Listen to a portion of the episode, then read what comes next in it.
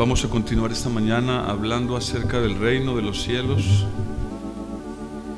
Algunos piensan, y lo que voy a decir es por lo que he estado eh, eh, escuchando y leyendo, algunos piensan que lo que está pasando sobre la tierra en muchos lugares es difícil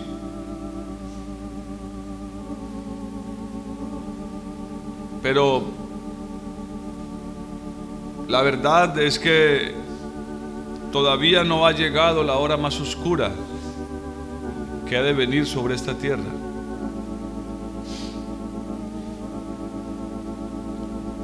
Esta mañana quiero seguir hablando acerca del Espíritu Santo.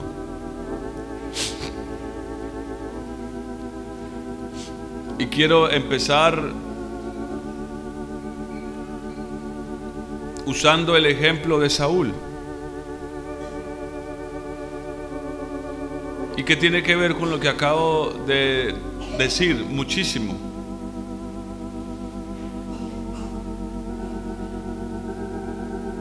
Sobre Saúl llegó una hora muy oscura y él empezó a hacer cosas locas. Al punto que al final de su vida él intenta consultar, consulta a una bruja buscando entender la voluntad de Dios, buscando encontrarse con el Señor. Amenazaba a sus tropas, los ponía en aprietos.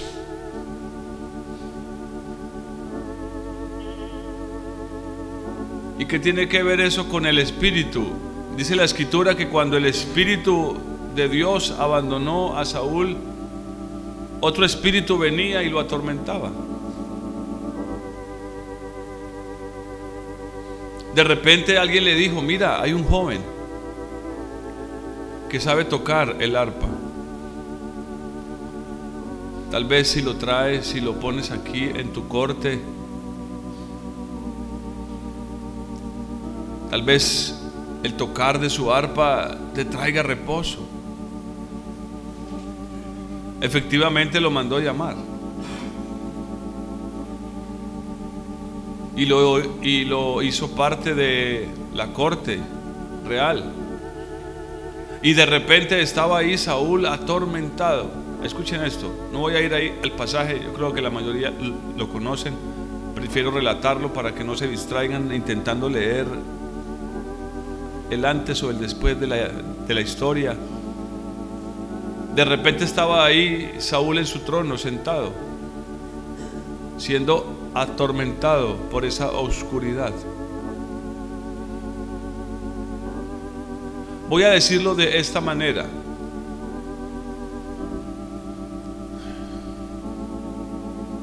Algunos dicen que Dios envió bueno, así lo escuché un día de un predicador, que Dios envió un demonio para que atormentara a Saúl. No es lo que yo creo. Voy a decirles mi interpretación por lo que disierno de toda la escritura. Hermanos, es que la oscuridad, o dicho sea de paso, una ausencia de la luz, es tan abominable, es tan terrible, que ella por sí sola es un tormento.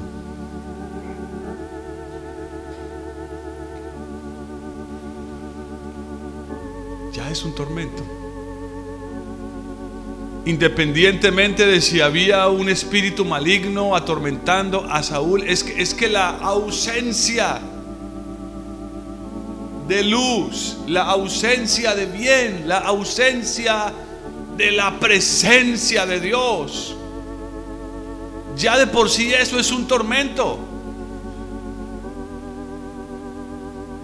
Por eso uno de los juicios que establece el Señor en sus evangelios, cuando habla de las ovejas y las cabras y de los que son infieles, una de las cosas que dice, una de las maneras como lo dice es, échenlos en donde, en las tinieblas de afuera. Es que ya de por sí eso es un tormento. Amén. Algunos están tan preocupados por demonios y espíritus. Hermanos, yo se los digo esta mañana, eso no me inquieta. Ni lo más mínimo me inquieta. Eso no me roba el sueño, ni la paz, ni me hace pensar, ni ocupa mis pensamientos. A la única cosa que le temo es a una ausencia de su luz y de su presencia. Que eso significa oscuridad. Échenlos en las tinieblas de afuera. Oh hermanos, ¿qué más tormento podría ser ese? Porque dice, y allí será el lloro y el crujir de dientes. Oh, Siento tanta tristeza en mi corazón de ver a tantos pastores, tantos líderes ocupados en demonios, ocupados con demonios, pensando en demonios, pensando en Satanás.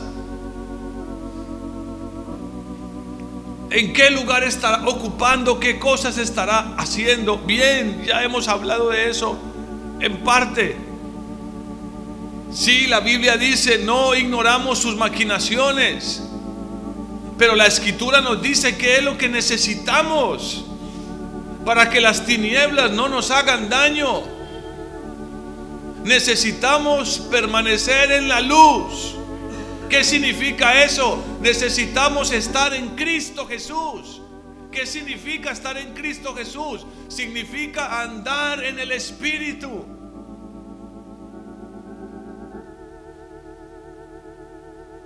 Entonces de repente estaba ahí Saúl y venían las tinieblas como hordas, como, como nubes oscuras y empezaba a ser atormentado. Pero de repente este, este jovencito de 18 años aproximadamente, 19, no tenía más de 20, empezaba a tocar su arpa. Eran notas que él había usado para encontrarse con su Dios seguramente esa arpita no, no tenía más de cinco cuerdas. Era algo muy parecido a una guitarra, no en forma, sino en sus cuerdas. De repente la luz empezaba a brotar de la vida de este jovencito. No de ese trocito de madera con cuerdas, no sé de qué las habrían hecho. Empezaba a brotar la luz. Y de repente este hombre empezaba a sentir reposo.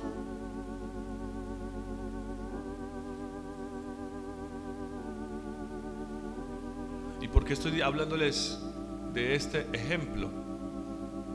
Porque, miren hermanos, es lamentable, pero es lo que muchos están haciendo hoy.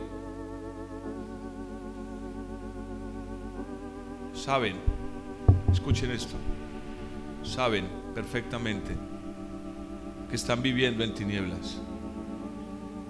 Saben perfectamente que en su vida, en su corazón, en sus pensamientos, en sus obras y en sus decisiones, en lo que están haciendo, hay tinieblas. Y cuando de repente se sienten un poco atormentados, quieren correr a buscar al Señor, quieren correr a la, iglesia o a buscar un poco de luz, porque ya ese tormento se ha hecho terrible, más fuerte, y no lo soportan.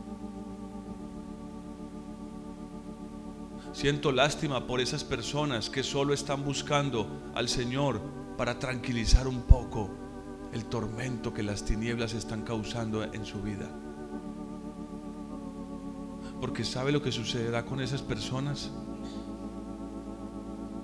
aunque sí algunas veces logren sentir un poco de tormento, eh, perdón, un poco de alivio de su tormento en sus vidas, tarde que temprano van a hacer lo que Saúl hizo, agarrar su lanza y levantar su mano para matar al ungido. En ese caso era David. Para nosotros el ungido es Cristo Jesús.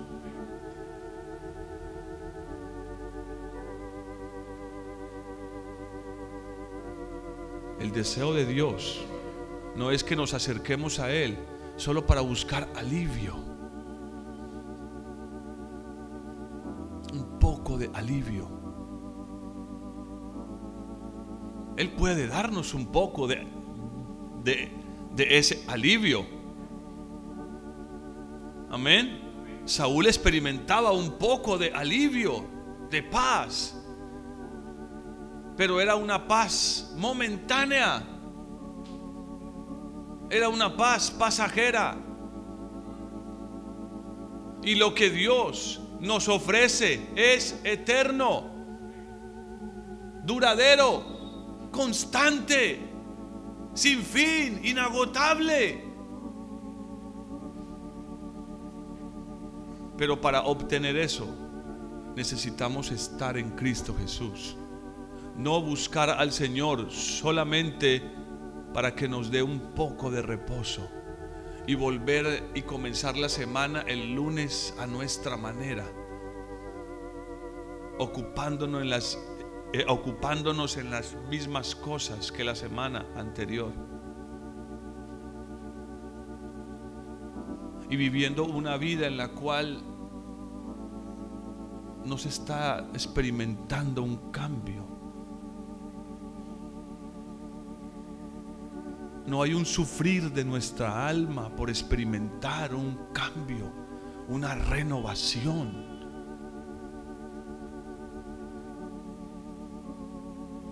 Todavía no ha llegado la hora más oscura sobre la tierra, hermanos.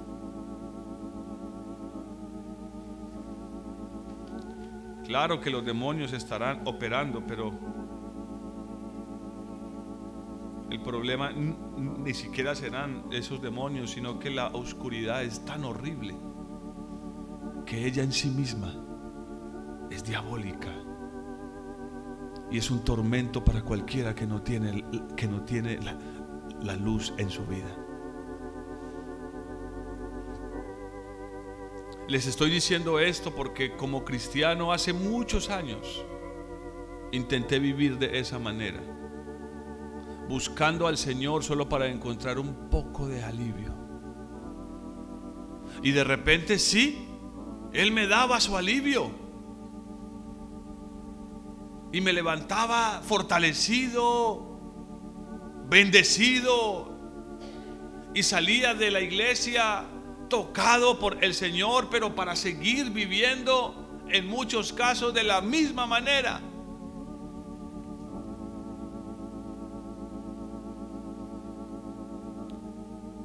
Y sé que algunos pueden ser tentados a esa vida. Sé que algunos pueden ser tentados a esa vida. Y es una de las peores tentaciones de la vida cristiana. Pensar que me encuentro con el Señor, pero que puedo seguir viviendo de la misma manera. Eso no es estar en Cristo. Vayamos a Romanos capítulo 8, por favor.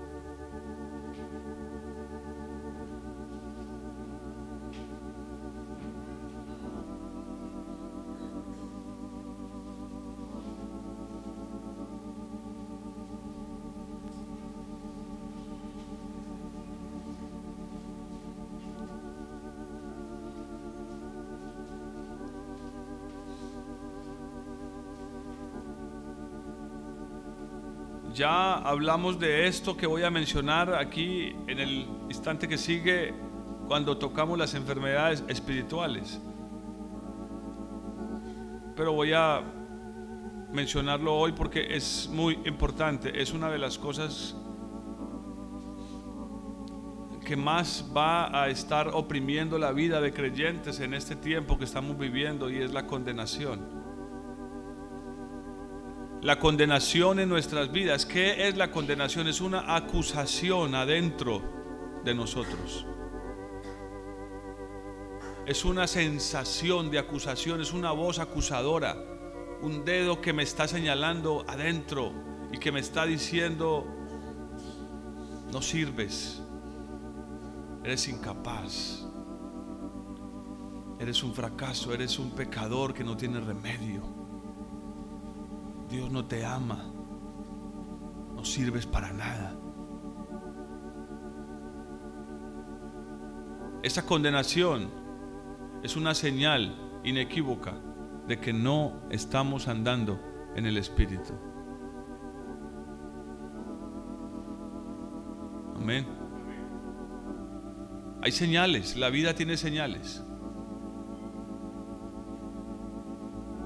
El hecho de que esos tacos se disparen quiere decir que algo no está bien. Es una señal de algo. La condenación es una señal de algo en nuestra vida. ¿De qué? De que no estamos andando en el Espíritu. Él lo va a decir ahí. Empecemos a leerlo en Romanos 8.1. Ahora pues ninguna condenación, ninguna condenación hay. ¿Para quiénes? Para los que están en Cristo Jesús. ¿Qué es estar en Cristo Jesús? Vivir en la luz, andar en el Espíritu. Ahora, pastor, ¿qué significa andar en el Espíritu? Voy a decirlo así. Algunos creen que, andar en el Espíritu, y ojo con lo que voy a decir, no se van a confundir. No es una negación, es una corrección lo que voy a decir. Algunos creen que andar en el, en el Espíritu es orar y ayunar mucho. Ahora les dije que no es una negación porque orar y ayunar es muy importante. Amén. Pero hay denominaciones que se centran en esas dos cosas y creen que eso es andar en el Espíritu. Bueno, y le suman otros detalles más, profetizar. Les encanta, ahora está de moda. Pero, pero profetizar cualquier cosa que se les viene a la cabeza. Y, yo, y, yo, y yo digo, ¿será que no se dan cuenta lo que la escritura dice? Que si alguno en la tierra es profeta o se cree profeta y se levanta y dice algo que Dios no ha dicho, ¿qué pasará con él? Dice, el tal será destruido, será cortado de su pueblo. Porque dijo, ha dicho Jehová y yo no dije nada. Ahorita se ha vuelto casi, y, y, y me duele decirlo, se, se ha vuelto casi un juego la profecía en muchas iglesias. No trae quebranto a los corazones, no trae convicción no trae arrepentimiento, más bien en muchos casos trae burla. En otros casos lo que trae es, es, es que la carne sea fortalecida y que la gente siga viviendo de la misma manera.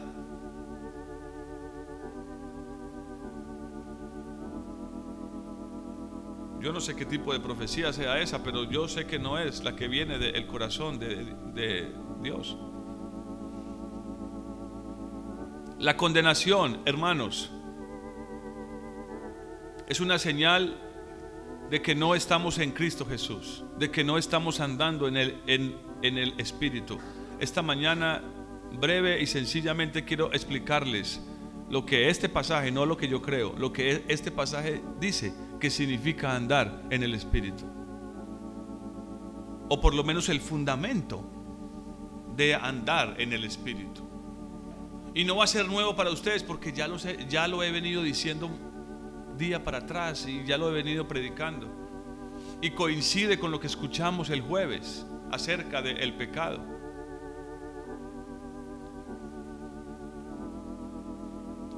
Entonces aquí va a decir, otra vez vamos a leerlo, ninguna condenación hay para los que están en Cristo Jesús. Los que están en Cristo Jesús, ¿quiénes son? Los que no andan conforme a la carne, sino que conforme al Espíritu. Por eso les acabo de, decir que estar en Cristo es que andar en el Espíritu. No me lo estoy inventando yo. Por favor, si alguien les dice algo, verifiquen que si es, que si es lo que la Escritura dice. Amén. Está ahí, no. Estar en Cristo es no andar en la carne, sino andar, sino estar en el Espíritu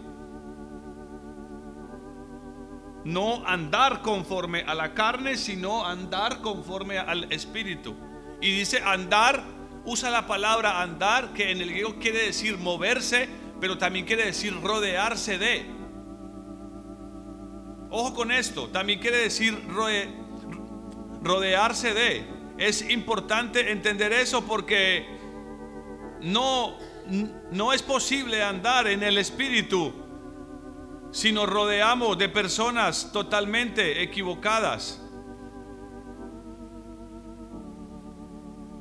Sí tiene que ver con andar y caminar, pero también tiene que, tiene que ver con moverse en una dirección específica.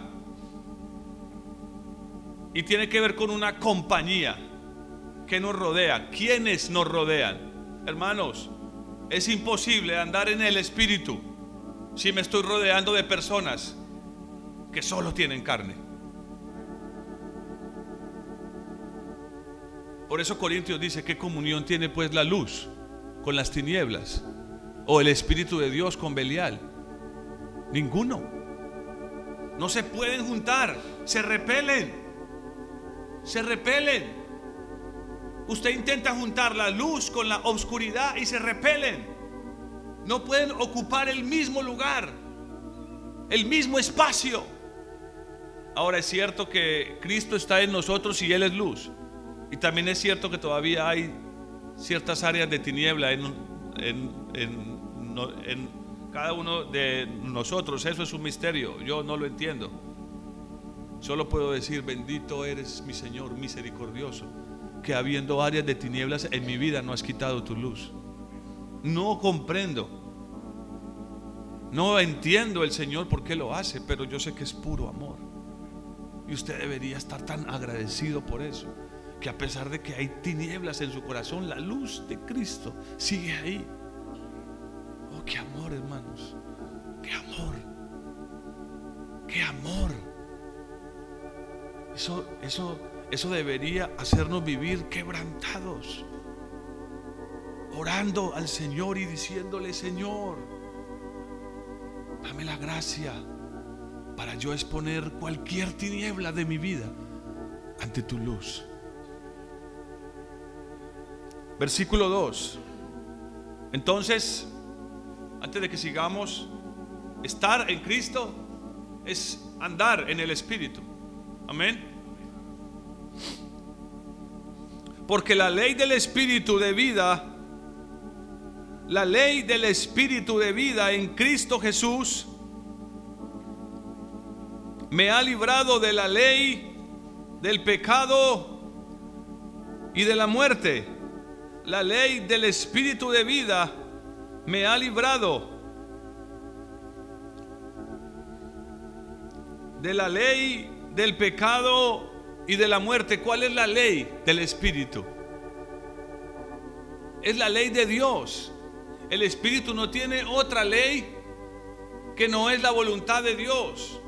El Señor le dijo a los discípulos, cuando el Espíritu venga, Él lo único que viene a, hacer es que Él viene a tomar de lo mío y a dárselo a ustedes. El Espíritu no tiene otra ley, otra manera de, de funcionar, no tiene otra manera de actuar diferente a esa. Tomar de lo de Dios y dárnoslo, ponérnoslo por delante de nuestros ojos, de nuestro corazón, para que nosotros lo tomemos, lo abracemos y lo hagamos parte nuestra. No tiene otra ley, excepto la de hacer la voluntad de Cristo Jesús y la voluntad del Padre. Por eso el contraste que Él pone. La ley del Espíritu de vida en Cristo Jesús me ha librado de la ley del pecado y de la muerte. Por eso dice Corintios, porque donde está el Espíritu de Dios, ahí hay libertad. Segunda de Corintios 4. Lo menciono porque no voy a ir ahí por el tiempo. Donde está el Espíritu de Dios, ahí hay libertad. Para los que toman nota, Voy a ir rápidamente, solo les digo la cita. Y les dije cuatro, pero es tres. Segunda de Corintios 3, versículo 17. El Señor es el Espíritu, y donde está el Espíritu del Señor, allí hay libertad. ¿Y por qué dice que el Señor es el Espíritu? ¿Está diciendo que son lo mismo? No, está diciendo que hay una unidad tan impresionante entre ellos, tan pura, que el Espíritu Santo tiene una sola ley la misma que tuvo Cristo cuando pisó la tierra. Yo no vine para hacer mi voluntad, sino la voluntad de aquel que me envió. Y es igual con el Espíritu Santo. Él solo viene para hacer una sola voluntad y para implantar esa voluntad en nosotros. Y esa es la única ley que puede librarnos de la, de, de la otra ley. La ley de maldición, ¿cuál es? La ley del pecado y de la muerte. ¿Están aquí, hermanos? ¿Y, qué, y cómo funciona la ley del pecado y de la muerte? Es, es lo que hemos estado viendo los jueves. Versículo 3. Lo que era imposible para la ley, por cuanto era débil por la carne, Dios enviando a su Hijo en semejanza de carne de pecado y a causa, de, y a causa del pecado, condenó al pecado en la carne para que la justicia de, de la ley se cumpliese en nosotros, que no andamos conforme a la carne, sino conforme al Espíritu. Lo leí rápido, pero quiero resaltar una cosa. El propósito de esa ley, de, el propósito de la ley del de, el Espíritu de Dios es que la, la ley es que la justicia de Dios se cumpla en nosotros, se establezca en nosotros, no solo una vez, sino como un hábito. Como dice el profeta, vístanse mis sacerdotes de justicia. No es algo que viene una vez y ya la tengo, sino es algo que me pongo, es un hábito que tengo, que permanece en mí, que llevo todo el tiempo. Vístanse mis sacerdotes de justicia. Y la única manera es andando en el Espíritu. Ojo con esto. Porque si no estamos andando en el Espíritu, no estamos experimentando esa justicia de Dios en nuestra vida. ¿Están aquí? No hay otra manera. No es tu justicia. Por eso dice Dios enviando a su Hijo en semejanza de carne de pecado y a causa del pecado condenó el pecado en la carne para que la justicia de la ley, de la ley del Espíritu, se cumpliera en nosotros, que no andamos, ¿cómo? Que no andamos conforme a la carne, sino conforme al, al Espíritu. Esa palabra conforme es muy interesante. Esa palabra conforme es la misma palabra que les mencionaba la semana pasada que quiere decir bajo. Es decir, quiere decir estar abajo, someterse. ¿Están aquí? Entonces, hasta aquí, andar, mm, estar en Cristo significa andar en el, en el Espíritu.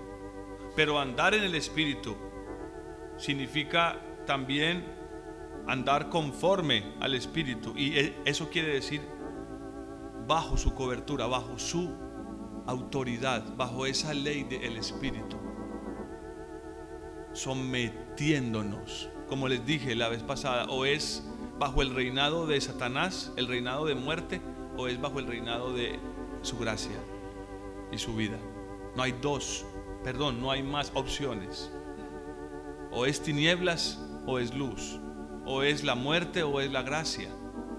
O es la ley y su propia justicia. Hago esto y hago lo otro y entonces ya Dios me tiene que ver bueno. O es la justicia que viene por un solo hombre que se hizo en semejanza de carne, de pecado y murió por nosotros para justificarnos. Amén. Esto tengo que repetirlo una y otra vez porque parece sencillo, pero no lo es. Tan no lo es que todavía hasta el día de hoy cuesta vivir en el Espíritu. Entonces, lo primero que quiero decirles en cuanto a andar en, el Espíritu es que necesitamos estar bajo de. Amén. Recuerden siempre al centurión, recuérdenlo siempre. Él le dijo, Señor, yo soy un hombre bajo autoridad. Esa palabra que usa ahí es esta, conforme. Un hombre bajo autoridad. Y es el mismo significado que aparece en Hebreos 11 cuando habla de la fe. Es pues la fe, la certeza de lo que se espera. Esa palabra certeza quiere decir estar bajo de. Algunos proclaman su gran fe, la gran fe que tienen delante de Dios.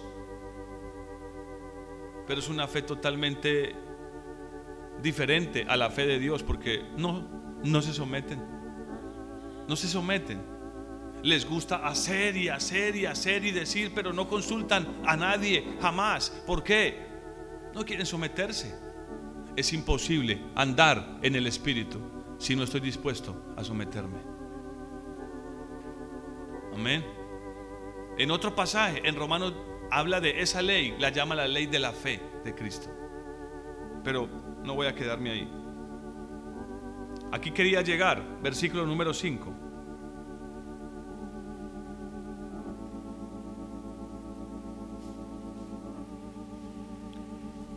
Esto es lo más importante en cuanto a andar en el Espíritu.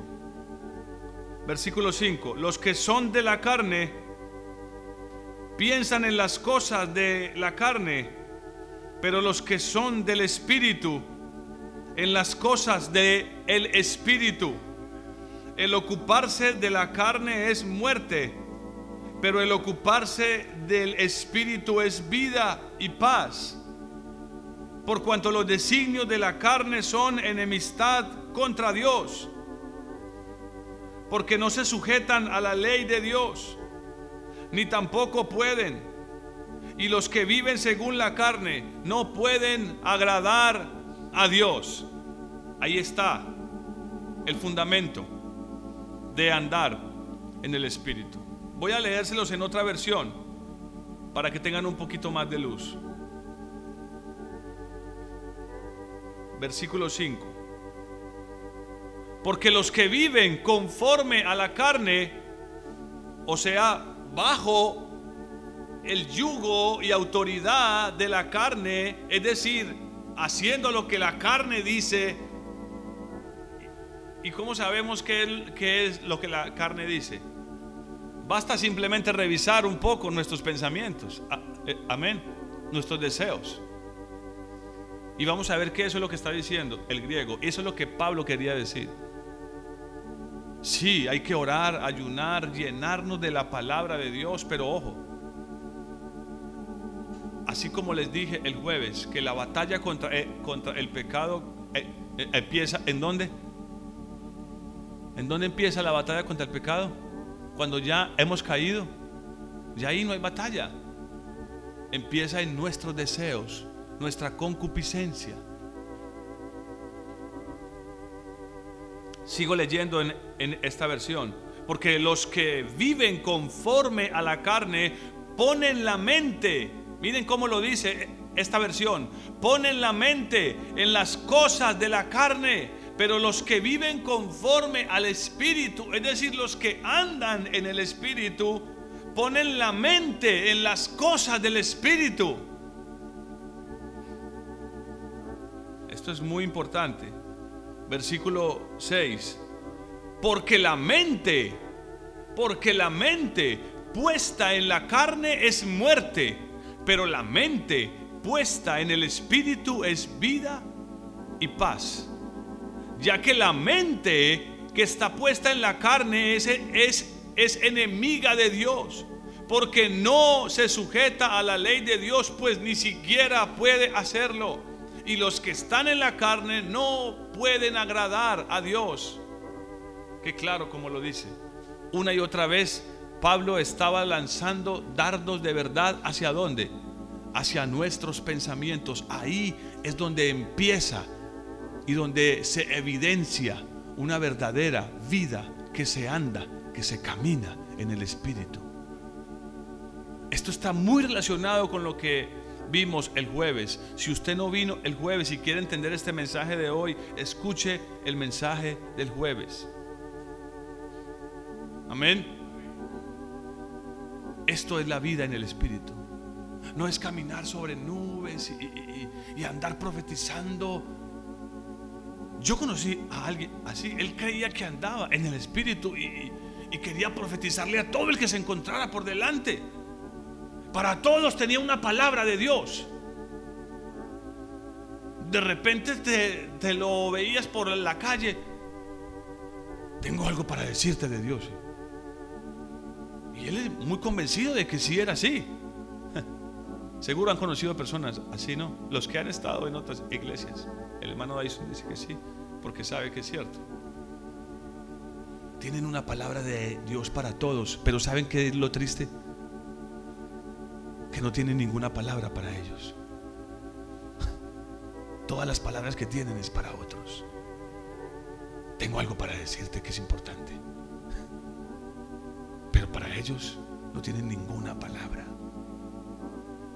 Creen que están flotando en el Espíritu. Algunos creen que andar en el Espíritu es solo hablar en lenguas. No es lo que la Escritura dice.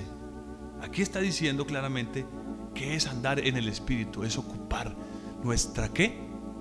Mente. ¿Saben lo que esa palabra quiere decir? En su versión dice, porque los que son de, de, de la carne piensan en las cosas de la carne. Esa palabra piensan quiere decir quiere, quiere decir ejercitar la mente. Ojo con esto, porque es un ejercicio. ¿Qué es un, qué, qué es un ejercicio? ¿Algo que hago una sola vez? No, es algo que hago continuamente y que hago muchas veces. Esa palabra griega quiere decir ejercitar la mente. Es como dice Hebreos 6, es para los que tienen los sentidos ejercitados en el discernimiento del bien y del mal. Ejercitar. Por eso es que es tan importante la memorización. Porque la memorización hace que la palabra de Dios se impregne en tu mente, se pegue a tu mente y que continuamente estés pensando en ella y no pensando en otras basuras. Y tengo la esperanza que los que todavía no, no se han decidido a participar del concurso bíblico por X o por Y razón, tengo la esperanza en mi corazón de que aún así estén memorizando, aunque sea un poquito. Mientras sea posible deberíamos participar del concurso, pero si existen razones que pueden llegar a ser válidas para no estar ahí, oh, yo anhelo que por lo menos la palabra de Dios esté ocupando nuestras mentes y que algo estemos memorizando, que algo estemos guardando de, de esa palabra viva de Dios en nuestros corazones y en nuestras mentes. Es ejercitar la mente también quiere decir esa palabra en el griego estar dispuesto. Estar dispuesto mentalmente. Pero viene de una raíz que quiere decir reinar, reinar o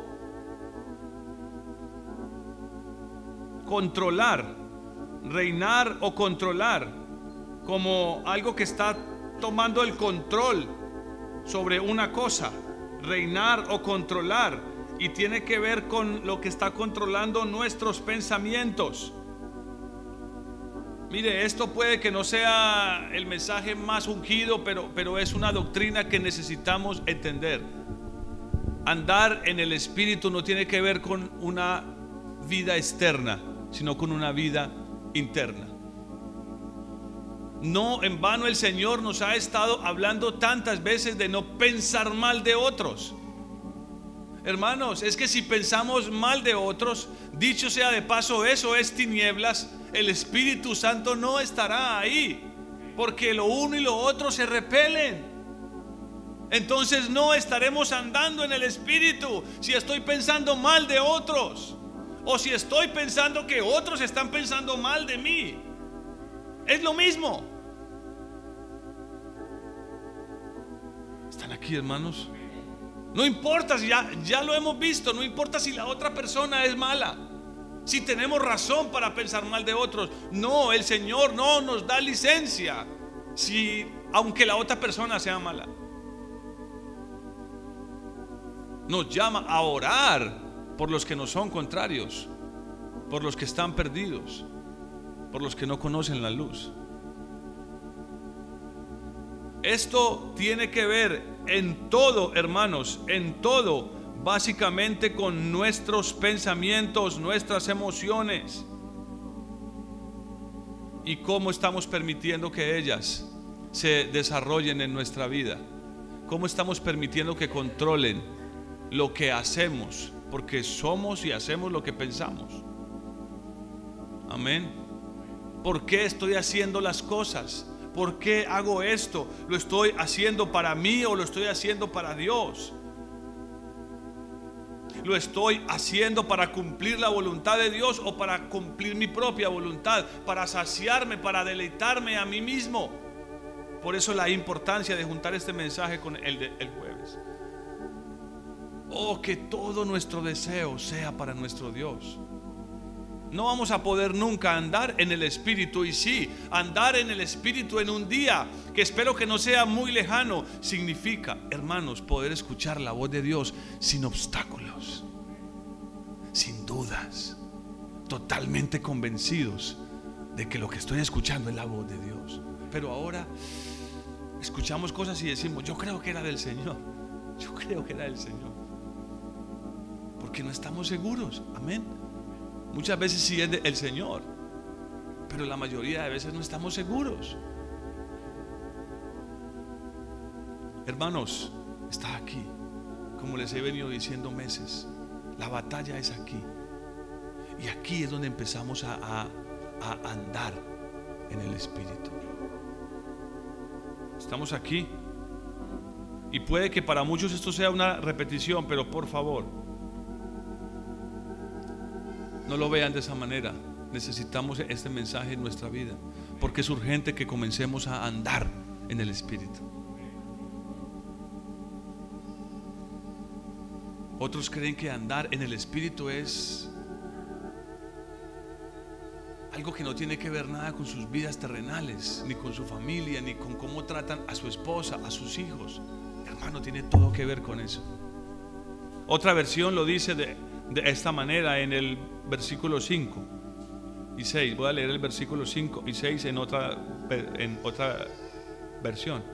Los que están dominados, escuchen, dominados, bajo control, esta me gusta.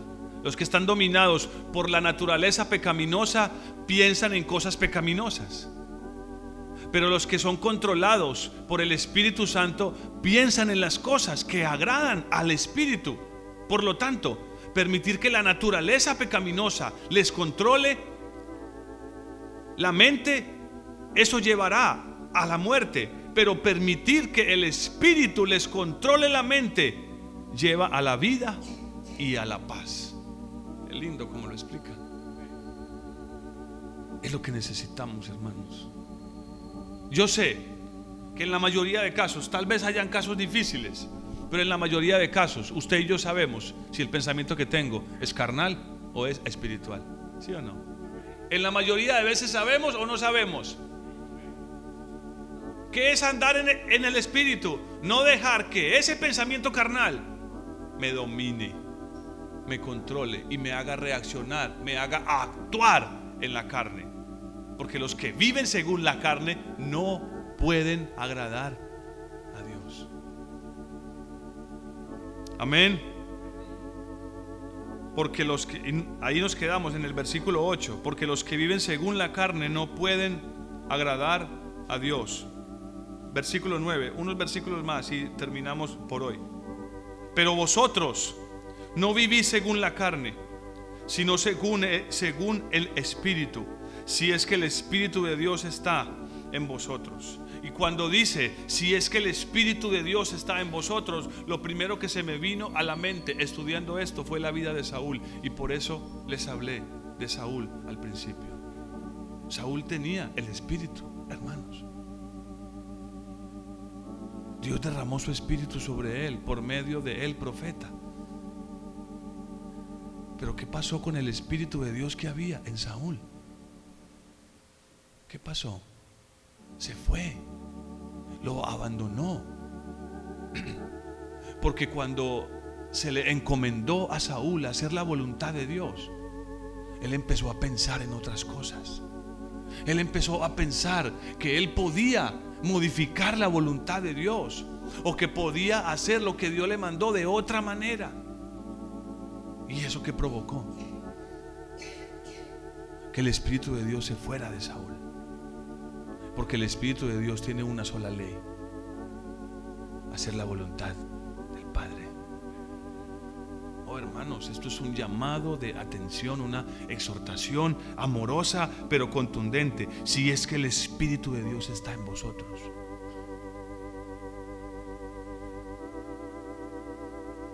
Es posible que miles hoy en el mundo estén perdiendo el Espíritu. Pero también es posible que miles estén siendo llenados de más de su Espíritu. Y si alguno no tiene el Espíritu de Cristo, no es de Él. Pero si Cristo está en vosotros, el cuerpo en verdad está muerto a causa del pecado, pero el Espíritu vive a causa de la justicia. Versículo 12. Eh, avancemos un poco. Así que, hermanos, deudores somos, no, no a la carne, para que vivamos conforme a la carne. Porque si vivís conforme a la carne, moriréis. Pero si por el Espíritu hacéis morir las obras de la carne, ¿qué pasará?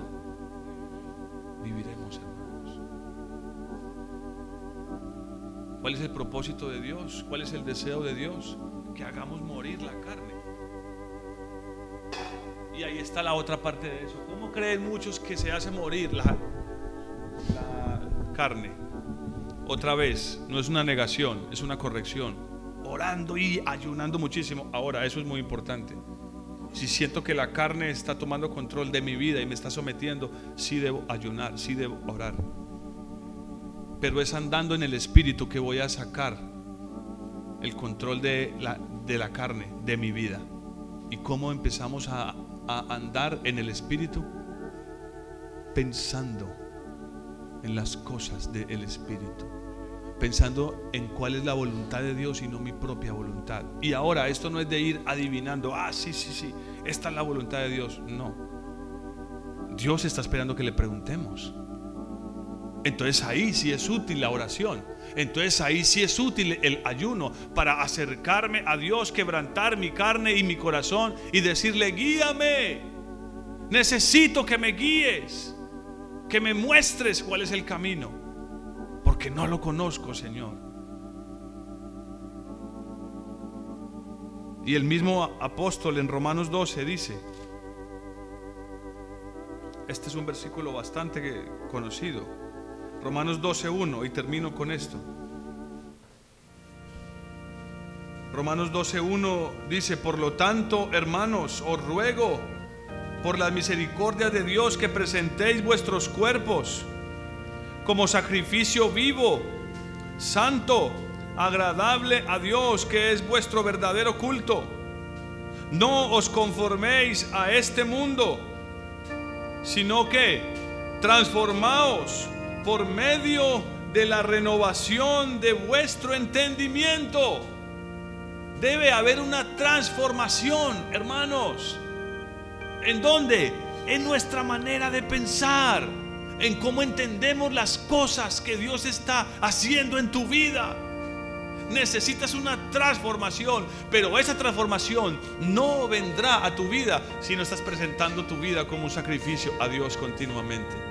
Oh, qué importante, hermanos, es mencionar esta mañana la, la gran bendición y la relevancia que tiene que usted esté buscando al Señor en su casa que usted esté practicando el holocausto continuo y que aparte de eso usted esté sacando tiempos a solas con Dios. No habrá una transformación de nuestro entendimiento si no estamos exponiéndonos a la luz, presentándonos como sacrificio vivo. Muy bien, muy bien si has presentado tus tu dinero y tus bienes delante de Dios como sacrificio. Pero es más importante que presentes tu vida misma. Yo sé, están los dos extremos, el que, el que no puede darle a Dios porque es tacaño, es avaro y cree que se quedará sin nada, o el que cree que darle es muy fácil y que sencillamente eso es todo lo que necesita. Ninguno de los dos extremos. Dios espera que nuestro sacrificio mayor sea nuestra propia vida. Oh hermanos, y eso se cumple cuando renunciamos a nuestros pensamientos, a nuestros deseos. Por eso es que les he dicho muchas veces, es tan fácil gritar a otro, enojarnos con otro. Básicamente, ¿por qué? Porque ese es nuestro deseo. Porque es fácil pensar mal de otros, porque es nuestro deseo. No, algunos van a decir, no, pastor, a mí no me gusta pensar mal de la gente. No, lo haces porque es tu deseo. Ese es tu deseo. Si no fuera tu deseo, no, no, no, no se cumpliría. Necesitamos una transformación de nuestro entendimiento. Y solo así, como sigue diciendo el pasaje, vamos a comprobar cuál es la voluntad de Dios para nosotros.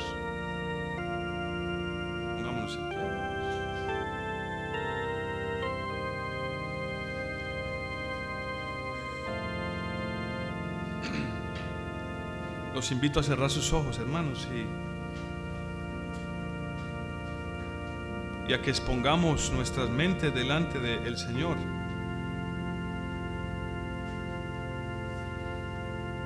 A veces somos tan necios que pensamos que podemos ocultar delante de Dios lo que pensamos.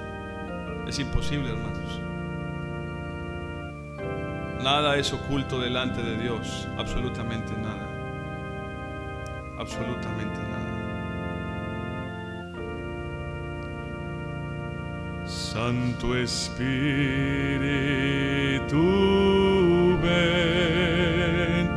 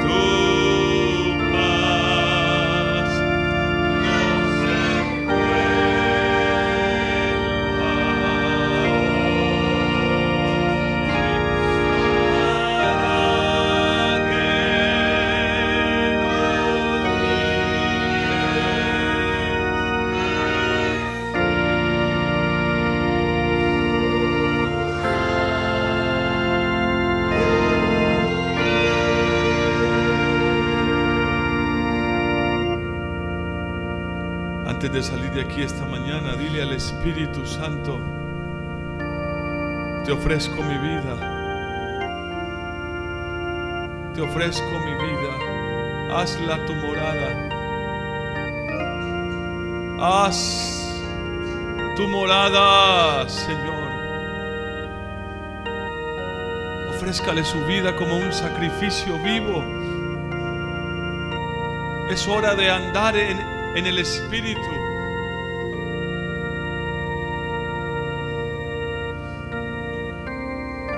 Él puede hacer una transformación en la renovación de nuestro entendimiento. Oh Espíritu Santo, líbranos de los pensamientos de la carne del yugo. Líbranos de andar sometidos a los deseos de la carne.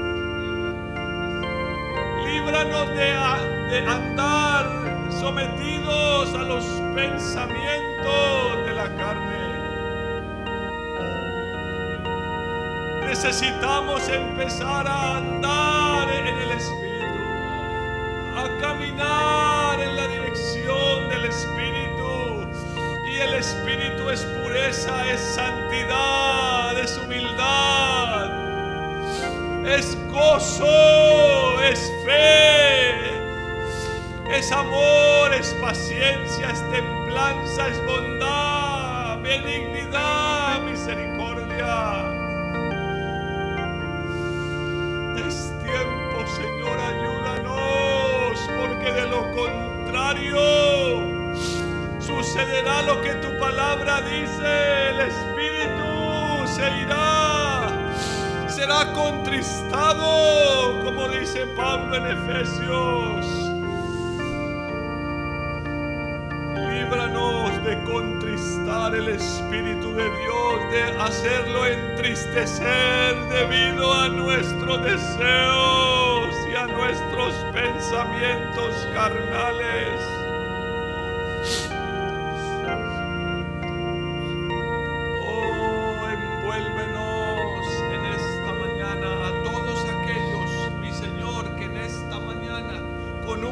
Corazón sincero se abren a ti y se ofrecen como sacrificio. Yo te ruego que esta mañana los envuelvas, oh Espíritu de Dios. Los envuelvas como un manto, Señor, y tomes control de sus pensamientos, de su mente, de sus bocas. Eh, Señor, por favor, te lo ruego. Hazlo porque hay abundancia de espíritu en ti, Señor, para nosotros. Te lo ruego, mi Señor, en el nombre de Jesús.